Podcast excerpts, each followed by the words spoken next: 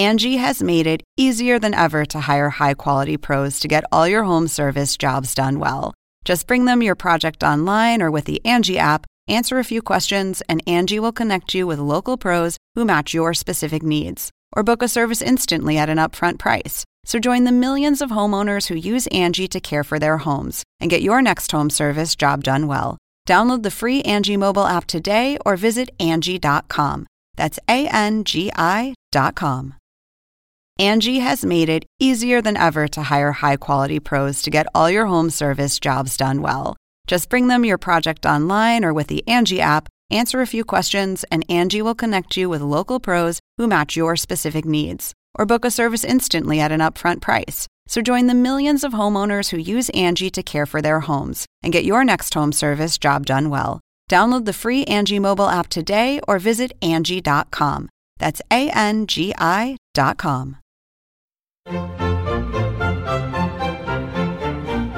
Según el diccionario de la Real Academia Española, La cultura pop se define como el conjunto de las manifestaciones en que se expresa la vida tradicional de un pueblo. nosotros la definimos como Música, cine, televisión, famosos teatro, moda. y arte. ¿Y tú? ¿Cómo, ¿Cómo la la defines? Somos Zona con Marisabel Houston y Javier Merino. Merino, Merino. Houston, Houston, State, Miami, Miami. Oye, por fin, por fin yo te digo desde Miami y no porque el internacional acá eres tú, el que viaja, el que ha viajado y que ha transmitido desde Costa Rica, desde Bogotá, ha sido tú y yo por fin ya salgo y les puedo decir que soy Marisabel Houston, arroba Houston CNN en Twitter y hoy les saludo desde la ciudad del sol, la ciudad de Miami. Yo soy Javier Merino, arroba Javito Merino en Twitter desde la Ciudad de México. Recuerda que nos puedes contactar a través de arroba Zona Pop CNN en Twitter y en nuestra página de internet, ¿verdad, Houston? Sí, en nuestra página, si te perdiste alguno de los 13 episodios que ya han salido, este es el episodio 14 de Zona Pop. Sí, pero uy, ¿no? Ya estamos casi de quinceañera. Oye, sí, claro. Uy, el episodio de quinceañera es muy bueno, es muy bueno. Te tienes que vestir con tu, con tu vestido de pastel y yo de soldadito para bailar el vals contigo de Vas a, ser el, vas, a ser, vas a ser el chambelán, ¿ah? El chambelán, exactamente. Pero además, no les vamos a adelantar mucho, pero el capítulo, el episodio número 15 de Sí, Zona Pop va a estar bien, bien padre, ¿verdad? Muy, muy bueno que lo estamos preparando. Ya tenemos casi un mes preparando el, el episodio 15. Está de lujo. Pero lo que les decía, si te perdiste al algunos, si te perdiste algunos de los episodios anteriores, pues nos puedes encontrar en la página cnnespañol.com barra diagonal zona pop.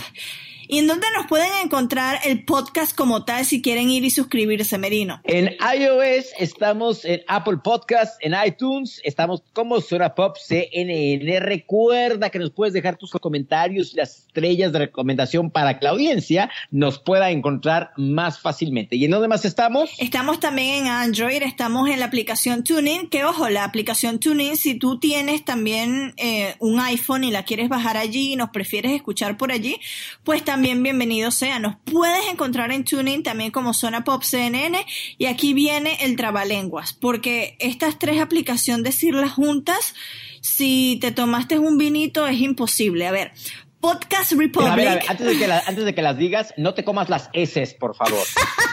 Podcast, Podcast Republic, Podcast Addict y Pocket Cast. ¿Me comí las S Mira o qué bonito, qué bonito te Ah, escucha. Ah, viste, estoy, estoy aprendiendo.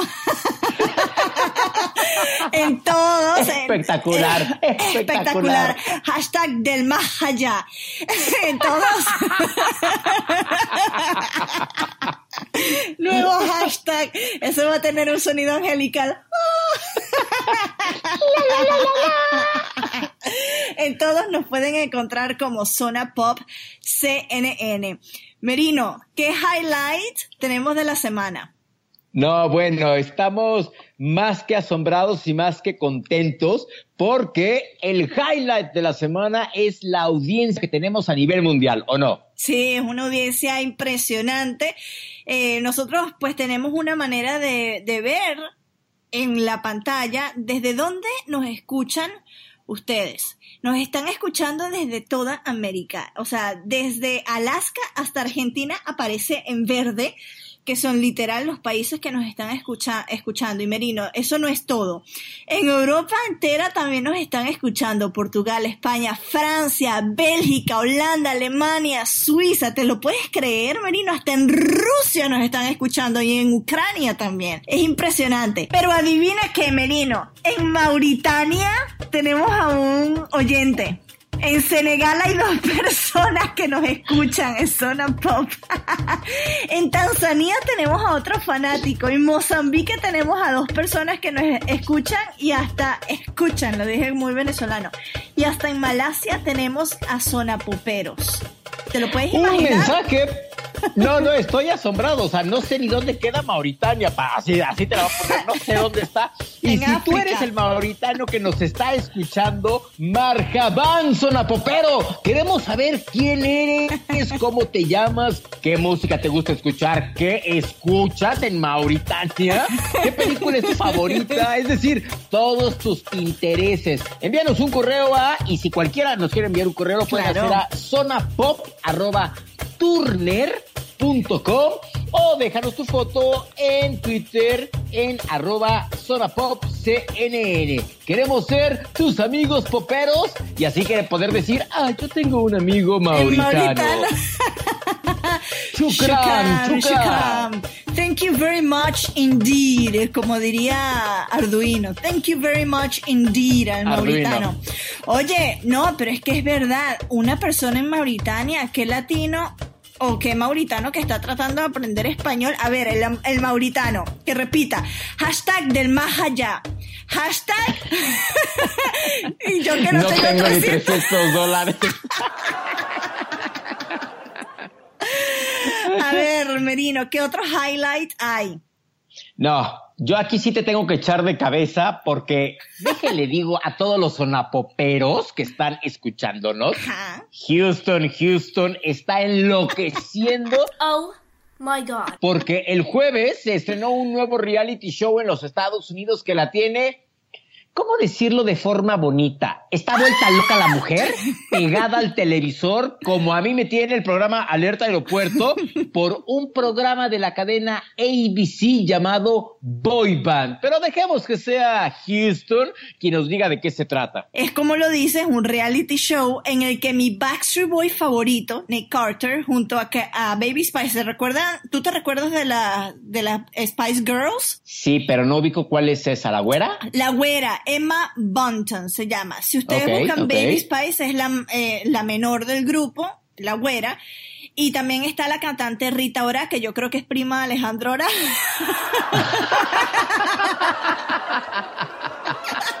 bueno, ellos tres. Hola. Sí. Ahí estás. Se metió Katy Perry. Yo creo que es que está un poquito celosa de que no la hemos nombrado todavía en el episodio. Hola Katy. me acompañó, me acompañó hasta Miami. Bueno, ellos tres, Nick, Emma y Rita, están tratando de buscar a la próxima boy band del momento. La premier fue el jueves, duró dos horas enteras, o sea, enteritas, dos horas. Qué, qué horror. Y por supuesto, este show me tendrá pegada a la pantalla cantando todos los éxitos 90 porque hashtag 90 Kid y yo estoy feliz, feliz de ver este programa. La verdad que sí, porque como tú sabes, a mí me gustan todos los boy bands. Ay, bueno, las dos que han hecho algo de carrera son Mel B, que está en America's Got Talent, y Victoria Beckham, claro, porque es esposa de David Beckham. De ahí en fuera, las otras tres pueden ser Sor Juana, Sor María y Sor Perdida y nadie las conoce. Oye, pero ¿cuál es tu odio con las Spice Girls? Es que claro, a mí se me olvidaba, tú eres atrapado en los 80 y nunca viviste esta fiebre, ¿ah? La única es la de If you're gonna be my lover, you, gotta, be my, friends. ¿Qué te parece si comenzamos con las noticias pop? Las noticias de Zona Pop son patrocinadas por mí, Guillermo Arduino, y los programas Encuentro y Clicks de CNN. Comenzamos las noticias pop con información para los fanáticos de la ópera, Diego Rivera y Frida Kahlo. La compañía Fort Worth Opera prepara The Last Dream, o sea, algo así como El Último Sueño, una ópera en español cuyos personajes principales serán los artistas mexicanos Diego Rivera y Frida Kahlo, la cual se planea estrenar en abril del 2020. La historia se contará alrededor de la celebración del Día de Muertos en México, una fecha muy cercana al día en que Diego Rivera falleció. Se revelaron las causas de la muerte de la actriz Carrie Fisher, la famosa Princess Leia.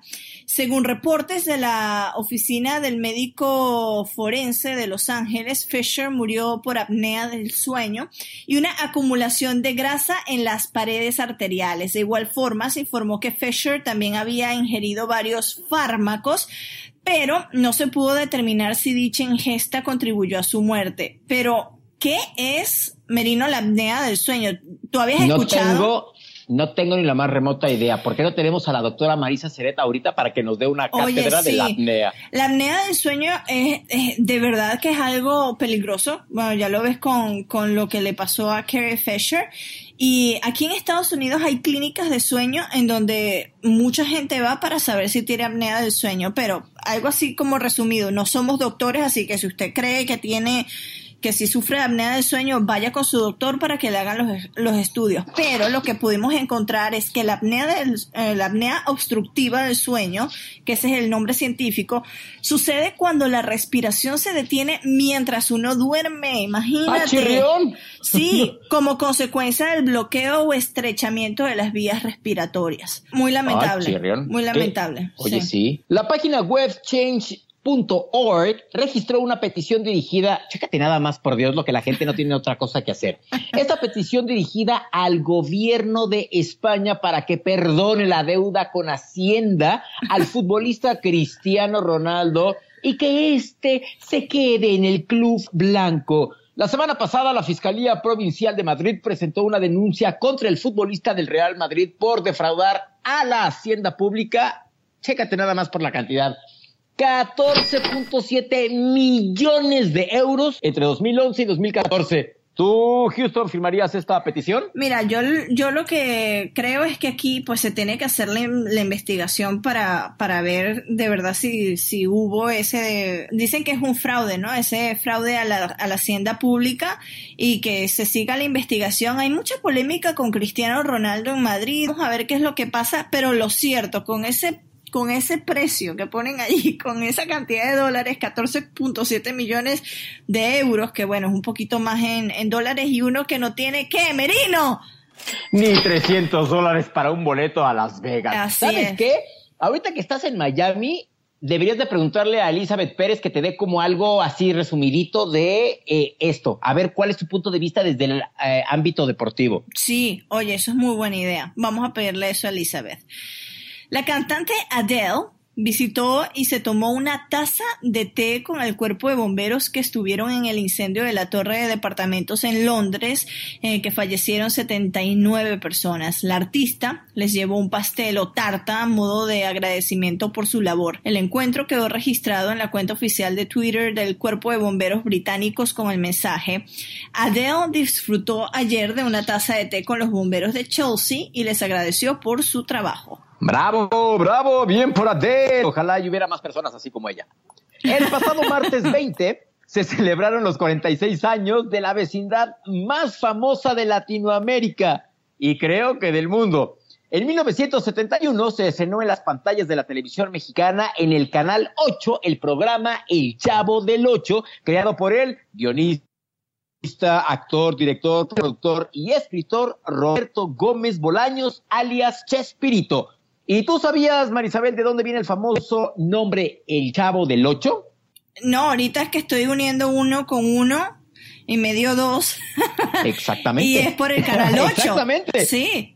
Exactamente, porque en aquel entonces Televisa no existía como la marca Televisa y el Chapulín Colorado, el Chavo del Ocho, perdón, se transmitía en Canal 8. De ahí Eh, la respuesta El chavo. Porque era un chavo, o sea, un niño del canal 8. Oye, y súper famoso. Yo recuerdo en Venezuela llegábamos todos los días del colegio, bueno, pasaban las novelas del mediodía, pero a las 4 de la tarde siempre veíamos El Chavo del Ocho, mis primos, mi hermana y yo, y es que eso crecimos viendo El Chavo del Ocho y yo, yo le pregunto a alguien de la audiencia que no haya, aunque se ha visto un episodio del Chavo del Ocho en su infancia y que todavía lo repiten en algunos canales, ¿eh?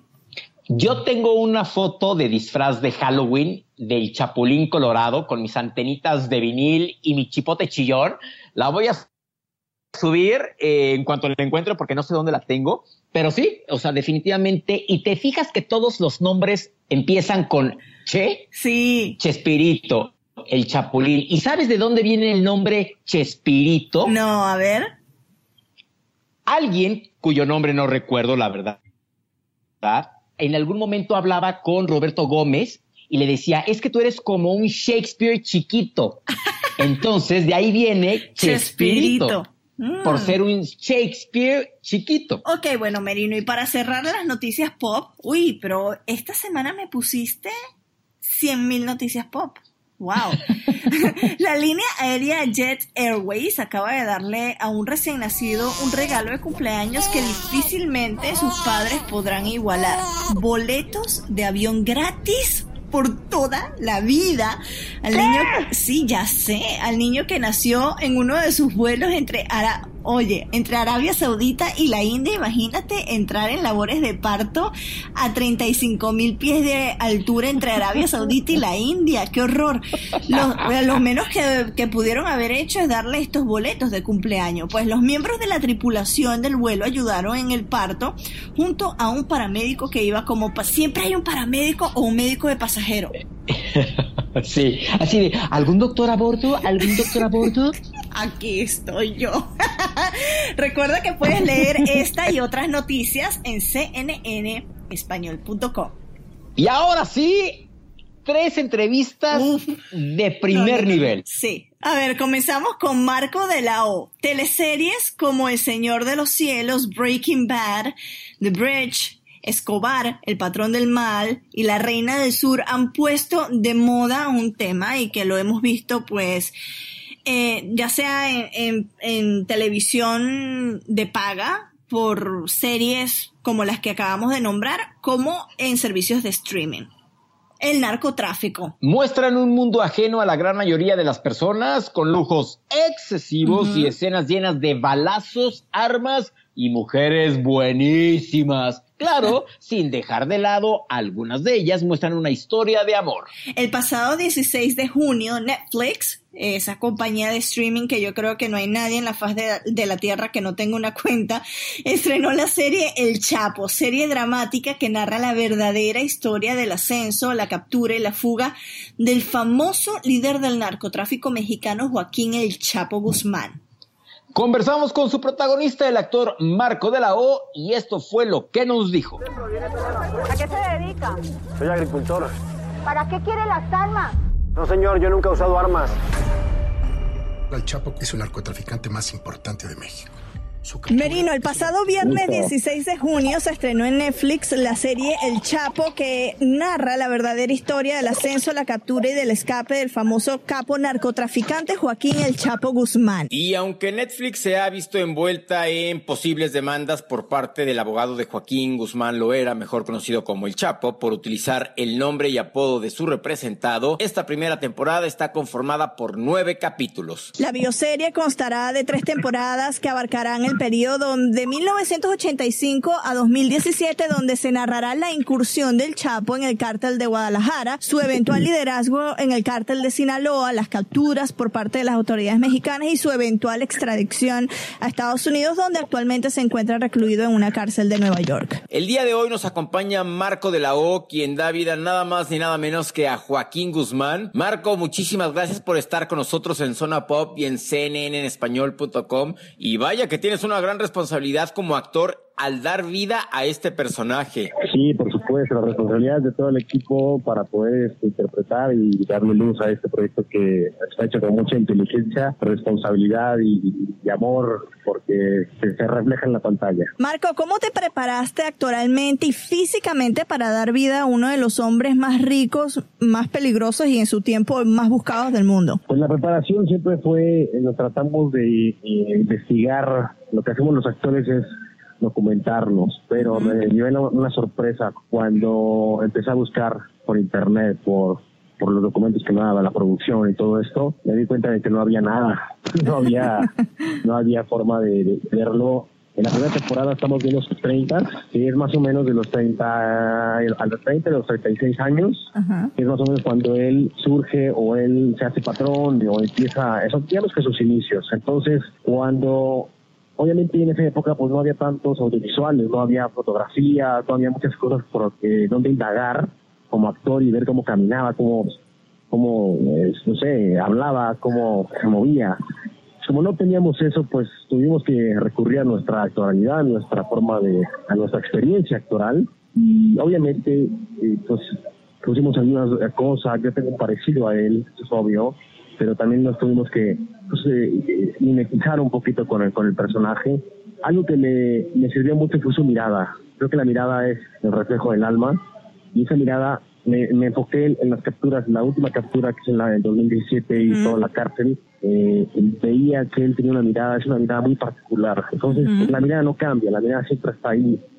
me enfoqué mucho en la mirada, mucho en, cómo, cómo miraba él, sus pausas, sus silencios, cuando no podía yo oírlo hablar porque estaba en la cámara. Eh, esos, esos momentos fueron los que más me fijé y que pude rescatar para poder interpretar en su época de joven.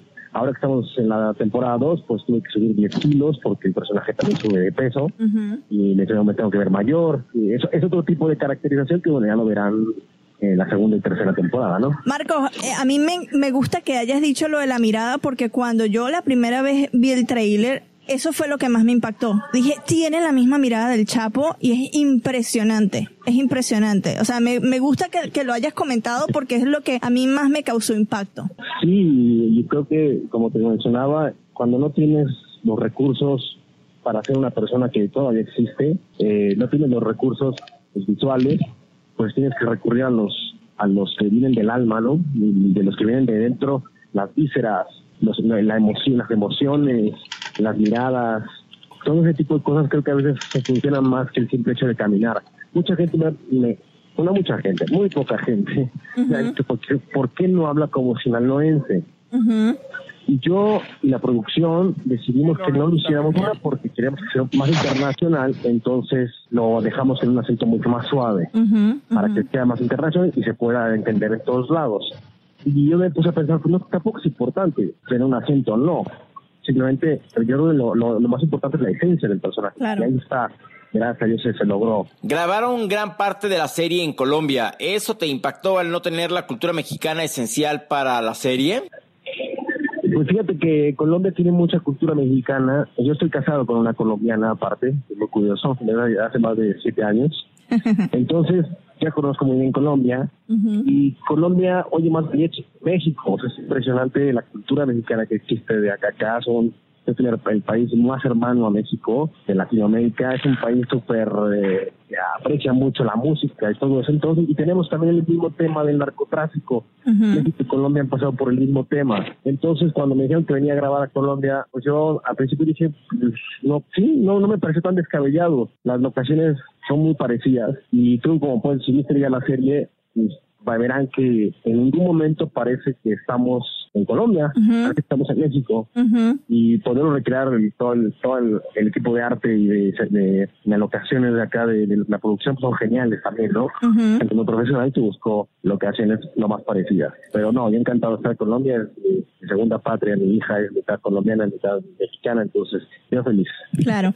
Marco, ¿qué sientes de verte, pues, los que vean Netflix en, en la televisión, los que lo vean en otra pantalla y darte cuenta que estás dando vida a uno de los personajes más buscados en la historia? ¿Qué siento? Pues estoy feliz. Creo que todos los actores buscamos un personaje de este tipo y digo personaje, no, no, no, no Joaquín Guzmán, no era, pues como, personaje, como si estoy haciendo al rey, al, rey Lea, a Pinocho, al mago de Oz, o a Segismundo, ¿me entiendes? O sea, cualquier personaje nosotros le damos mucha responsabilidad. Y que me haya tocado al personaje del Chapo, para mí, obviamente me dio mucha alegría poder tener el protagónico de, este, de, este, de esta serie. Soy feliz porque puedo, tengo la responsabilidad también. Y esa responsabilidad implica algo muy importante, que nosotros no queremos ser una novela, nunca quisimos ser una novela en donde fuera aspiracional, donde la gente le viera y dijera, yo quiero ser como él. No queremos eso, lo, lo que queremos es que la gente vea y sea un espejo para la sociedad. Sea un espejo donde vea, yo no quiero ser así, yo no, yo no quiero ser como él. ¿Por qué? Porque por esto, por esto y por aquello. Queremos ser responsables con lo que estamos contando. Y la responsabilidad viene de que, de que no queremos ser un, hacer un héroe, no queremos ser un villano, queremos ser un ser humano con todos los errores y todas las virtudes. Pero ojo, eso es ficción, eso es televisión y como tal hay que verlo y hay que disfrutarlo y hay que pasarla bien sin, sin hacernos santos de que, ay Marco, ¿por qué hace el Chapo? No, es, es, es un personaje más, ¿no? Claro. Y hay que, hay que verlo así. ¿Qué sigue para ti? ¿En qué estás trabajando? ¿Cuáles son tus planes? Pues ahorita estoy concentradísimo en la tercera temporada, ya terminamos la segunda, Eh, pues a mi juicio quedó increíble, quedó increíble esta, esta segunda temporada, estamos enfocados en la, en la tercera temporada, terminamos en septiembre la tercera temporada y por supuesto que pues, esperamos que tengan más proyectos, vengan más cosas y romper lo más pronto posible con este personaje para poder, para que la gente tampoco no encasillarme, ¿no? Y uno Claro. como actor siempre va a querer eso. Marco de la O, muchísimas gracias por haber estado con nosotros acá en CNN en Español Digital, en Zona Pop, nuestro podcast, y sin duda alguna no se pueden perder esta serie de Netflix, El Chapo. ¿Qué mensaje le envías a tus fanáticos ya para finalizar? pues que la vean, que es una serie que, que cumple con todos los requisitos de las mejores series del mundo. O sea, estamos hablando de series hasta el nivel de House of Cards, de Game of Thrones, de verdad. Es una serie que se ha hecho en español para todo el mundo y creo que estamos a la altura de cualquier serie del mundo. Eh, Es el primer, el primer capítulo y verán que no, no les estoy mintiendo. Ya tengo el túnel terminado. Ahora sí nadie me para. He estado rezando por ti todos los días.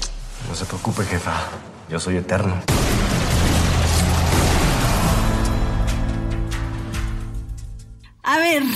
La segunda entrevista del día de hoy también está súper de lujo y esto que Pump Up the Gem la va a disfrutar, yo lo sé.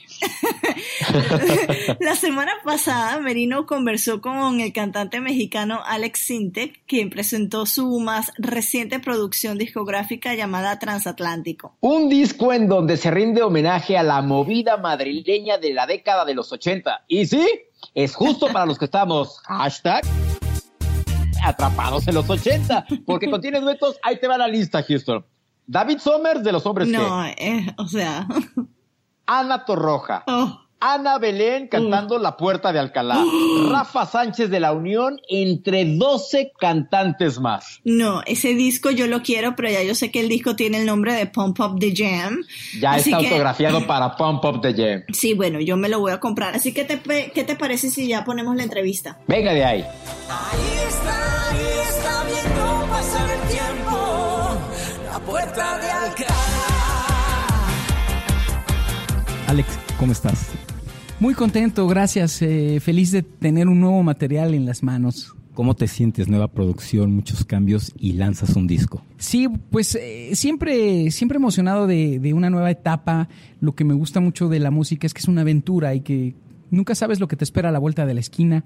Para, para mí mismo es una sorpresa el, el contenido de este álbum donde hago un tributo a, a la música madrileña de los ochentas que eh, impactó en México y que pues yo era un chavito cuando escuchaba estas canciones y me emocionaban, ¿no? ¿Cuál de estas canciones de los ochentas, que somos varios los que crecimos con estas canciones, fue la que te marcó en la década de los ochentas? Bueno, eh, eh, en particular yo creo que Sildavia de la Unión, que por eso la grabé en el disco, me, me, me hizo mucha huella porque yo siempre fui fanático del New Wave de los ochentas, escuchaba a, a Tear for Fears, a Depeche Mode, a The Cure, las bandas que surgieron entonces en los ochentas de Inglaterra, y cuando escuché este tipo de conceptos, pero llevados al, al- al- español, al castellano, me sorprendió mucho. Dije, entonces sí se puede hacer música vanguardista con letras al español, ¿no?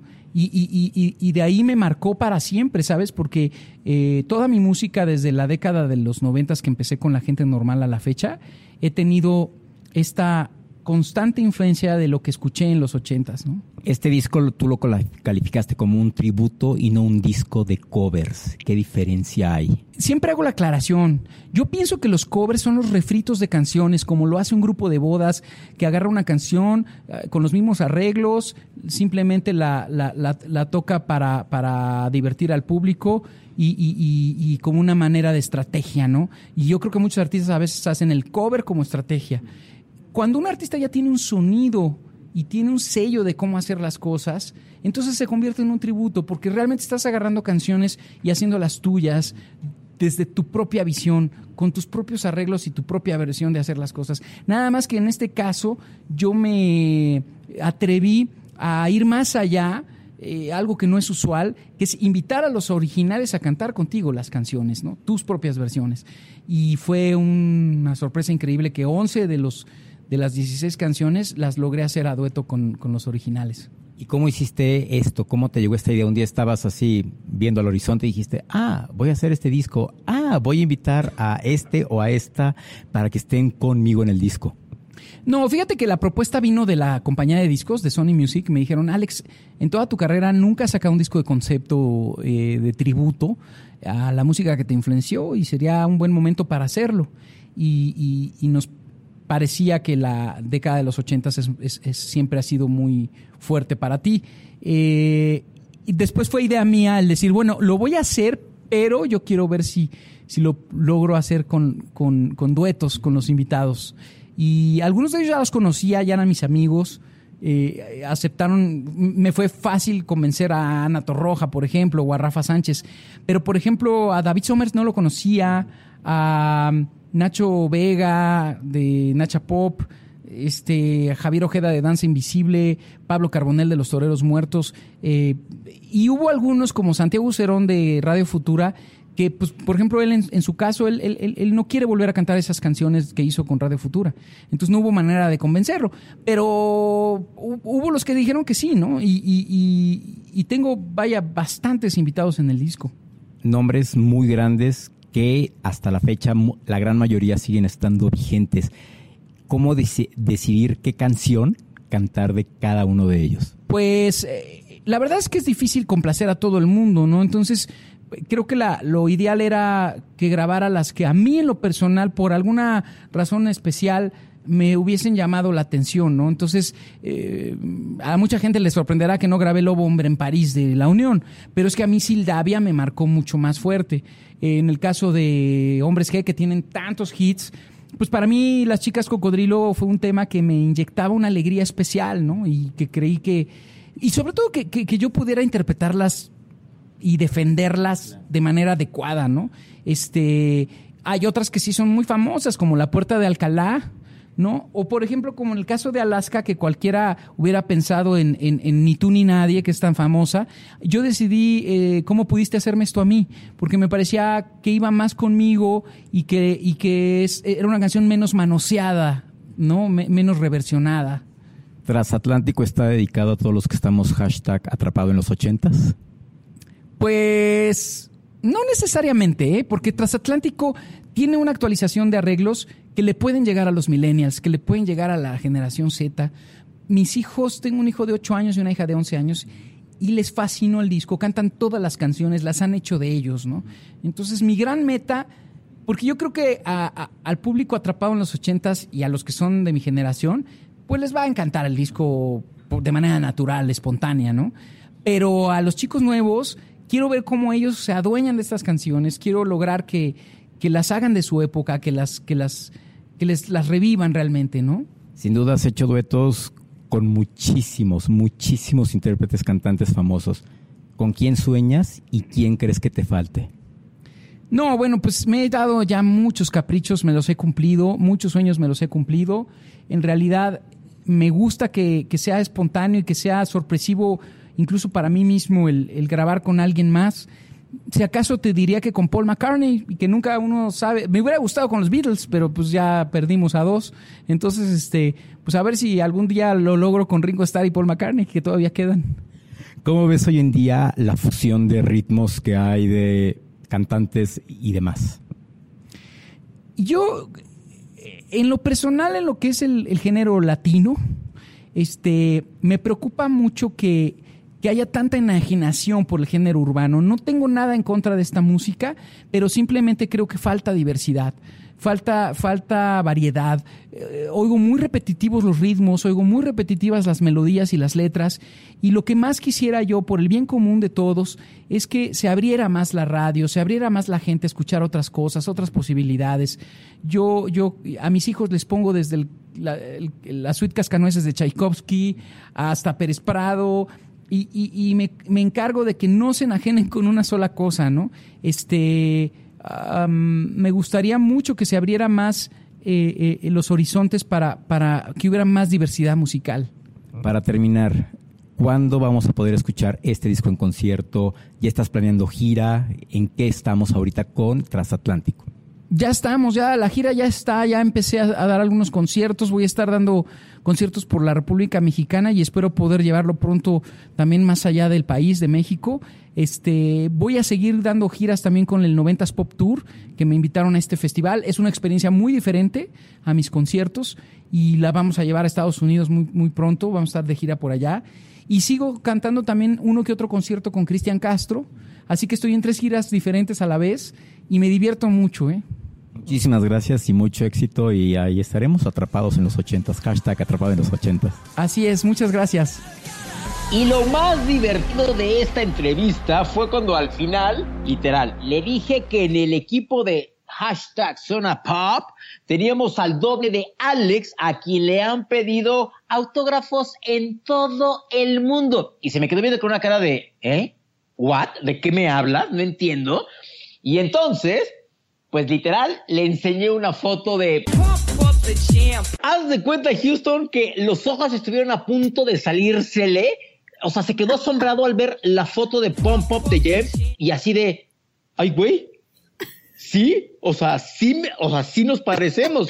Y yo, no, hombre. Y dicen que le han pedido autógrafos. Pero a ver, tú estuviste presente en varias ocasiones. Platícanos esa historia. Bueno, yo no he estado presente en las veces que le han pedido autógrafos, pero él tiene ah, amigos. Okay. Él tiene amigos que los etiquetó en, en su Facebook que sí han visto la situación. Pero checa, inclusive en el aeropuerto Benito Juárez de la Ciudad de México, a Juan, o sea, en México, a Pump Up de Jam le ha pedido autógrafos pensando que es Alex Sintek. y de hecho, le pedí a Alex que le mandara un saludo a Pump Up the Jam y entonces también lo van a poder ver en nuestra página web y en nuestro Twitter, por supuesto, para que vean el saludo que le manda a Pump Up the Jam. Mi querido Jam, este, nada, pues ya me cambié el look para que ya no te estén molestando en la calle ni te digan que eres Alex Sintek, entonces espero que ya con este cambio de look ya no nos pase esto, hermano, y espero conocerte pronto y darte un abrazo en lo personal. Gracias, Alex Sintek, por haber conversado con nosotros y por enviarles ese saludo o enviarle ese saludo al jefe. Hashtag pump, pump it jam, pump it up. Merino, ¿has estado en la ciudad de Nueva York en verano? Uf, sí. Es una de las dos mejores épocas, aparte obvio de la época navideña, para conocer la gran manzana. La primera vez, Houston, que fui a Nueva York, fui en verano. Uh -huh. No, increíble increíble, increíble. No sabes qué bien me la pasé, cómo lo disfruté. ¿Tú has estado en verano? He estado en verano. Eh, la primera vez que fui también fue en verano, fue en septiembre. Todavía era verano, ¿no? Comienza el otoño aquí en, Estados Unidos, ya entradito septiembre, más hacia octubre. Y otra de las veces que fui el año pasado cuando estaba dando gira por Estados Unidos como cantante, pero con En Marcha, con otra de las propiedades de CNN en español, fuimos a la final de la Copa América en Nueva York. Y el calor era para derretirse, pero qué mágica la ciudad en verano, de verdad es muy, muy mágica y, y, muero por descubrir todas las actividades que se pueden hacer en esta ciudad. Y es por eso que conversamos con Adriana Aristizábal, diseña, Diseñadora, escúchame. Ya la puse como diseñadora. Bueno, Sí, claro, que- es claro. que todavía me recuerdo del cuadro que tenía atrás. Directora de la Oficina de Turismo de la Ciudad de Nueva York para el mercado hispano. Y aquí lo que nos dijo de todo lo que se puede hacer, y eso es un hint, hint para mí, para que vaya por favor a una obra de Broadway.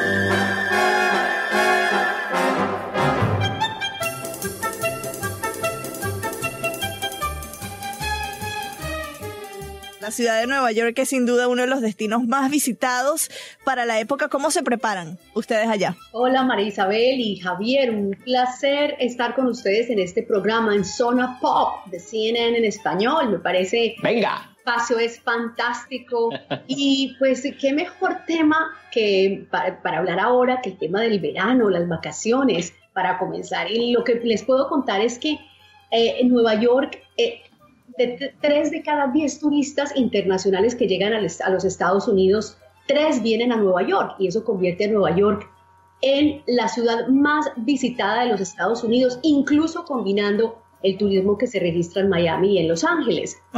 ¿Quiénes son los que más visitan Nueva York? Vamos en su orden. Gran, los- Gran Bretaña, los ingleses, los chinos, los canadienses, los brasileños y los franceses. Y les quiero contar que en el 2016 la ciudad recibió 60.7 millones de visitantes.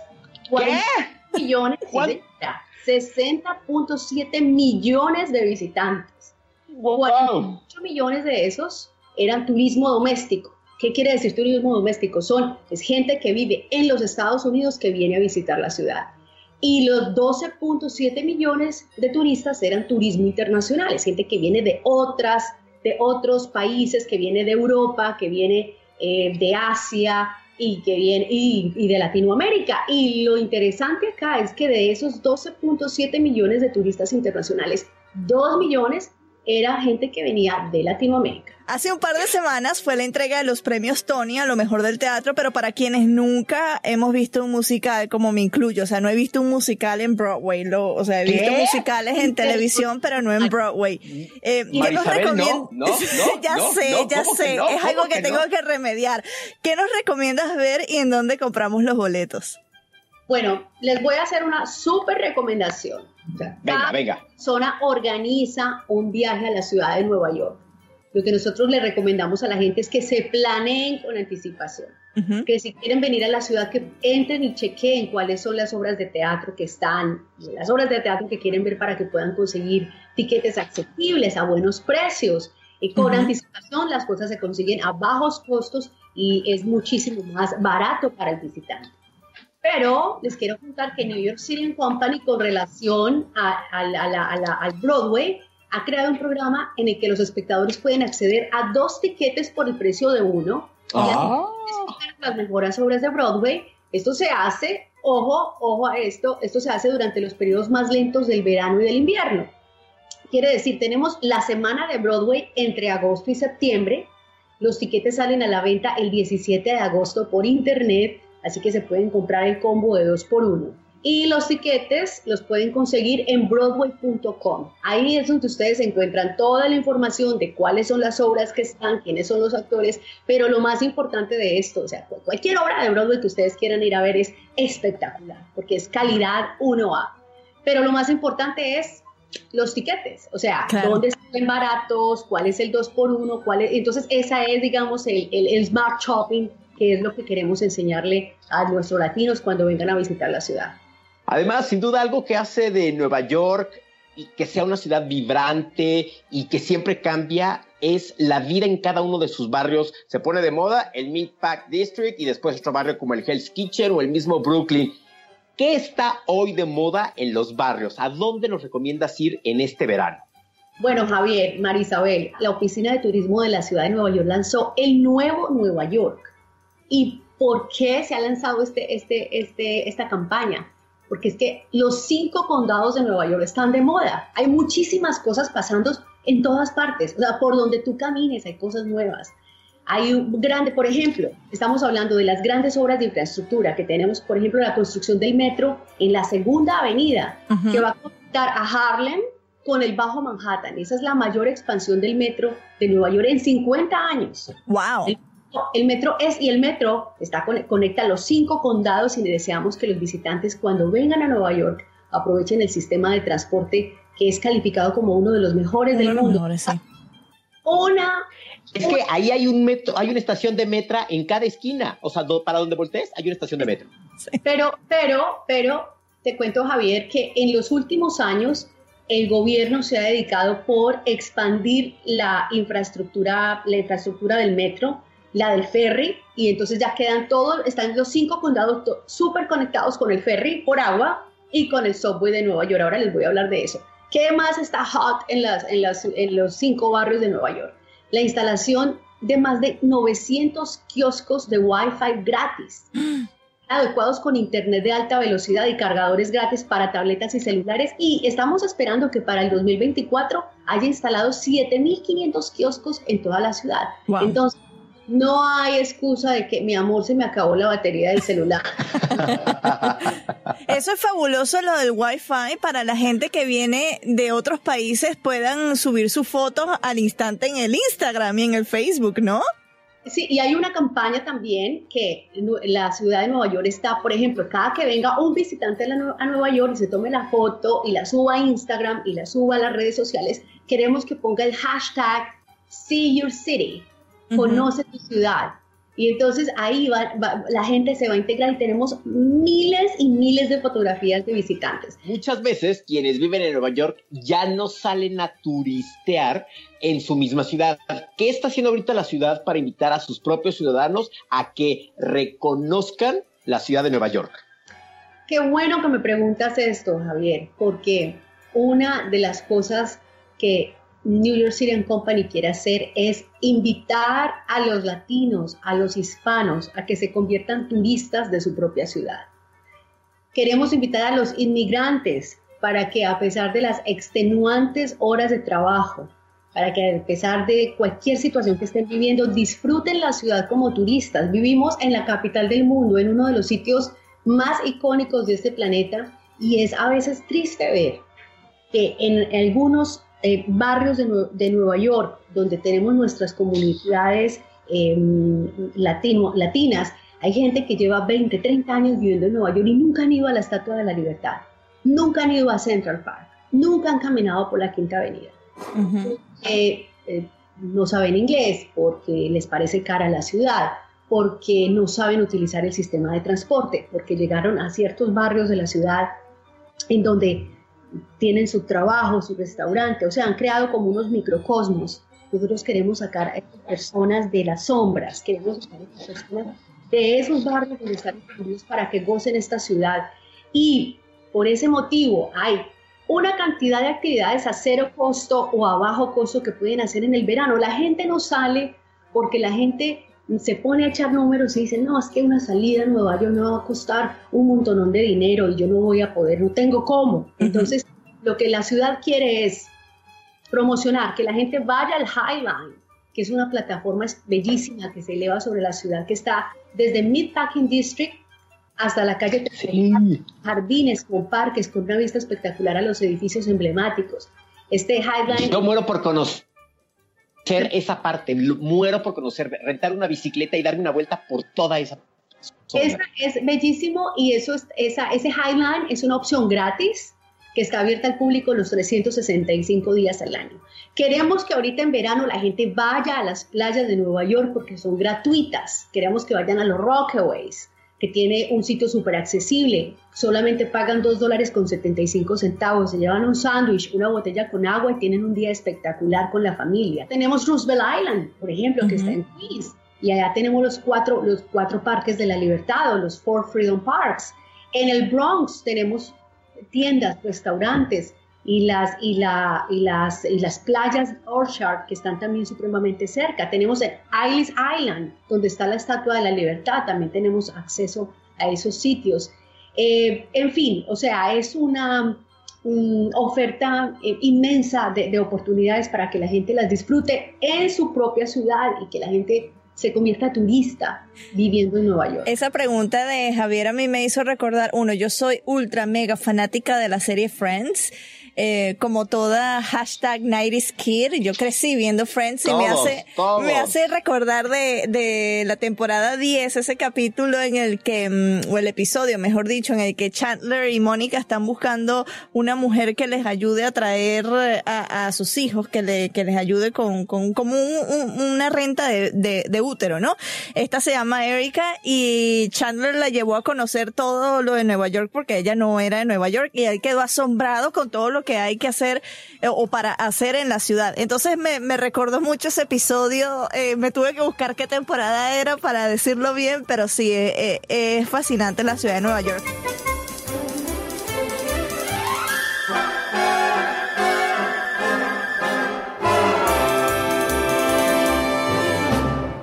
No cabe duda que la ciudad que nunca duerme, conocida como el centro del universo, tiene grandes cosas que hacer para este verano y justo que ya estamos en pleno verano. Mary Saint Anna, queremos que por favor nos lleves a todos los musicales, tú que tienes ahí vara alta y estás bien relacionada con todos los productores, llámese los Stefan, y por favor queremos que nos des un tour por New York, New York en Broadway. Este patrocinio es de un lanzamiento discográfico. Escúchelo detenidamente y comprenda las letras en su sentido poético. En caso de otitis media anacrónica, escuche la estrofa cinco veces. Efectos secundarios, agradable sensación en la parte occipital de su cerebro, excitación de la hipodermis, hormigueo en su espina dorsal. Y apertura involuntaria de su mandíbula. Yuri presenta el disco Primera Fila, un disco íntimo con los éxitos de la cantante mexicana con duetos con Pandora, Carlos Rivera, Mijares y Carlos Vives, entre otros, y está dedicado, por supuesto, para todos los que estamos hashtag atrapados en los 80. por la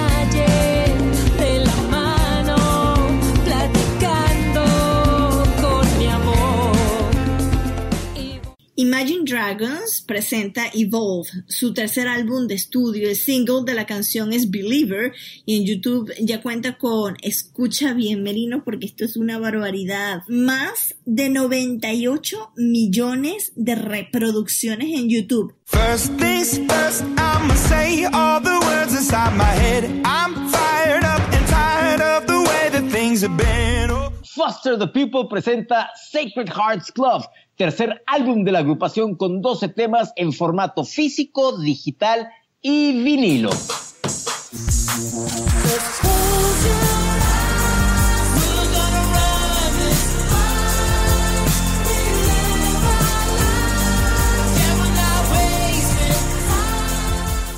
Zona Poperos, gracias por habernos acompañado en el episodio número 14. Yo soy Javier Merino, arroba Javito Merino desde la Ciudad de México. Soy Marisabel Houston, arroba Houston CNN desde la ciudad de Sol, la puerta de América Latina, desde Miami. ¿Contento? Estamos en nuestra página de internet cnnespañol.com diagonal Zona Pop. Y también estamos en Apple Podcasts en iTunes como Zona Pop CNN. Y si nos quiere escuchar desde Android, estamos en TuneIn como Zona Pop CNN. La próxima cita es el próximo viernes porque desde hace 14 episodios todos los viernes son de Zona Pop. ¡Chao, Lines!